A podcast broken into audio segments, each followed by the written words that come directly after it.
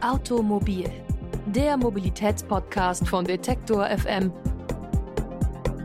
wird präsentiert von blitzer.de, Deutschlands größter Verkehrscommunity.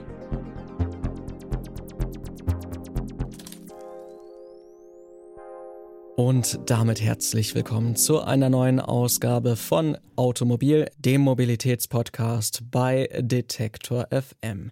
Und wir haben in dieser Woche wieder ein aktuelles Thema für euch aufbereitet. Und zwar geht es um eine neue Umfrage, die der ADAC, der Allgemeine Deutsche Automobilclub, unter Nutzerinnen und Nutzern von E-Fahrzeugen, also von elektrischen Autos, geführt hat.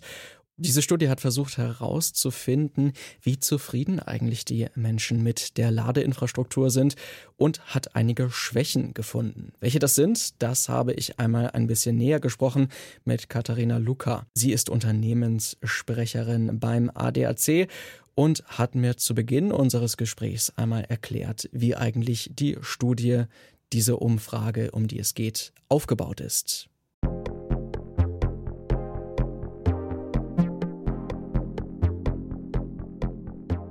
Also für diese ADAC-Umfrage zum Thema Laden ähm, an, ja, auf der Langstrecke an Schnellladesäulen wurden 400 Fahrer von reinen Elektroautos befragt, also Hybride wurden ähm, nicht eingeschlossen. Und die mussten innerhalb der vergangenen zwölf Monate mindestens einmal eine Strecke ab 100 Kilometer einfach mit ihrem Fahrzeug zurückgelegt haben und dabei natürlich auch eine Schnellladesäule genutzt haben. Ähm, das Laden im urbanen, im städtischen Umfeld, das war nicht Bestandteil der Umfrage.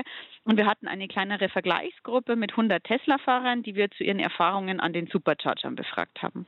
Was waren denn die wichtigsten Ergebnisse dieser Umfrage?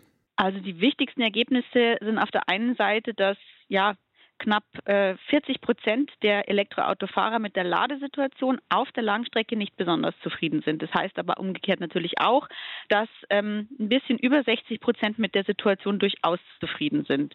Ähm, es gibt ein paar Dinge, äh, die für die Elektroautofahrer besser werden müssen. Also die Abläufe sollten vereinfacht werden.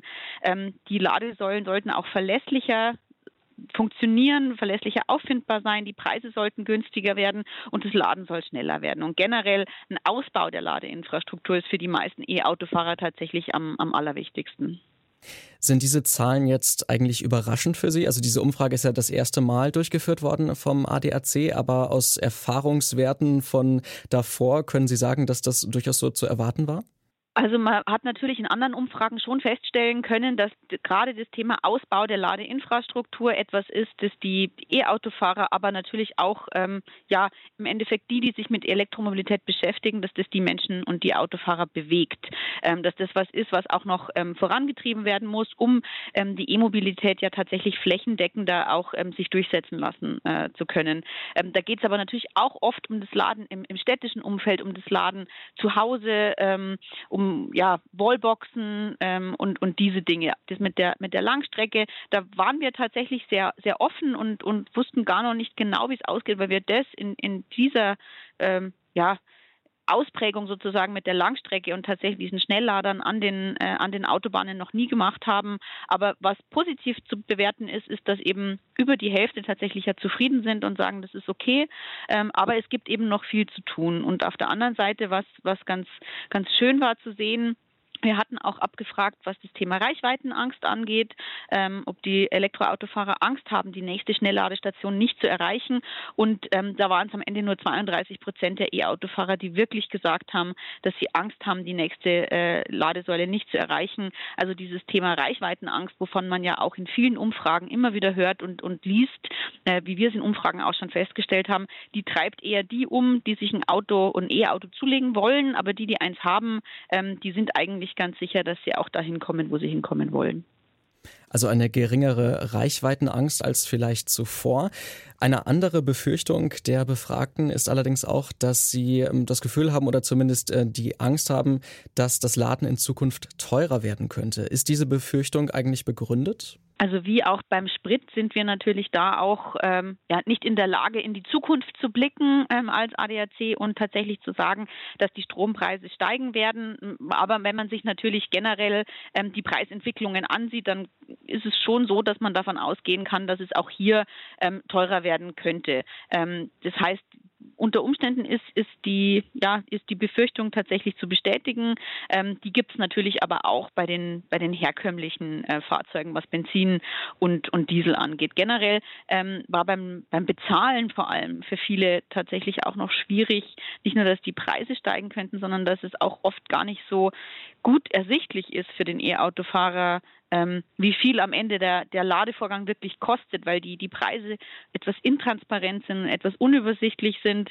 Und gerade wenn ich ähm, ad hoc äh, bezahlen möchte, ich vielleicht mit Preisaufschlägen rechnen muss und unter Umständen sogar vielleicht das Doppelte bezahlen muss, als die, die eine Ladekarte oder einen Vertrag ähm, haben. Also da, da ist definitiv noch viel zu tun.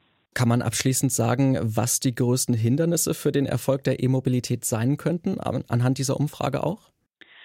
Also so zu verallgemeinern ist natürlich schwierig, weil wir uns ja wirklich jetzt in dem Moment nur die, äh, die Situation auf der Langstrecke angeguckt haben und nicht die, nicht eben wie gesagt das urbane Umfeld und deswegen natürlich auch kein ganzheitliches Bild haben ähm, oder zeichnen können oder auch wollen in, in, in dem Sinn.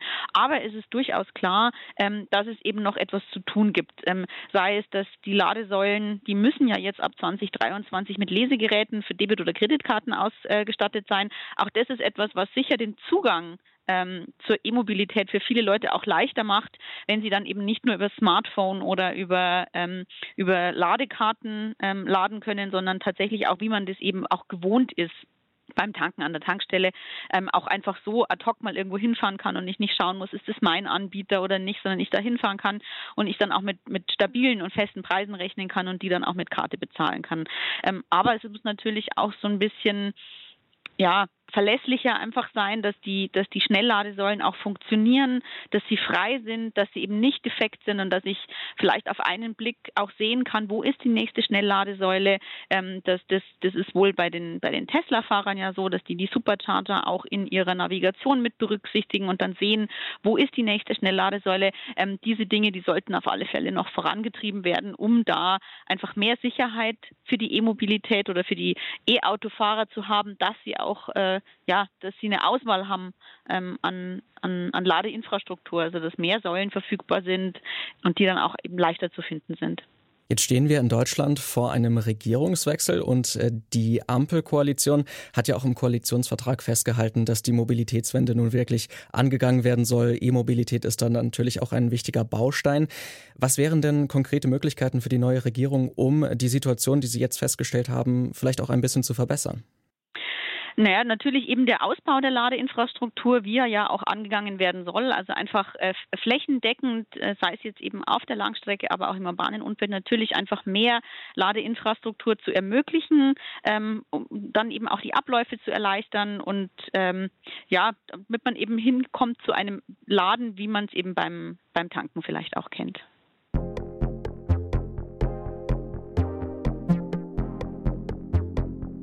Soweit das Gespräch mit Katharina Luca vom ADAC. Und wenn ihr noch mehr erfahren wollt über die aktuelle ADAC-Umfrage zum Schnellladen auf Langstrecken, dann schaut doch auch gerne nochmal vorbei bei uns auf der Website detektor.fm. Da haben wir die Studie verlinkt und auch noch einige weiterführende Artikel.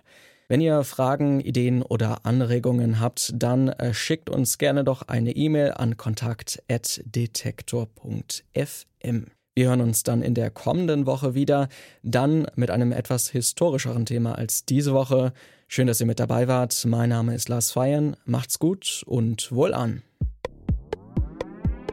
Automobil, der Mobilitätspodcast von Detektor FM, wird präsentiert von blitzer.de, Deutschlands größter Verkehrscommunity.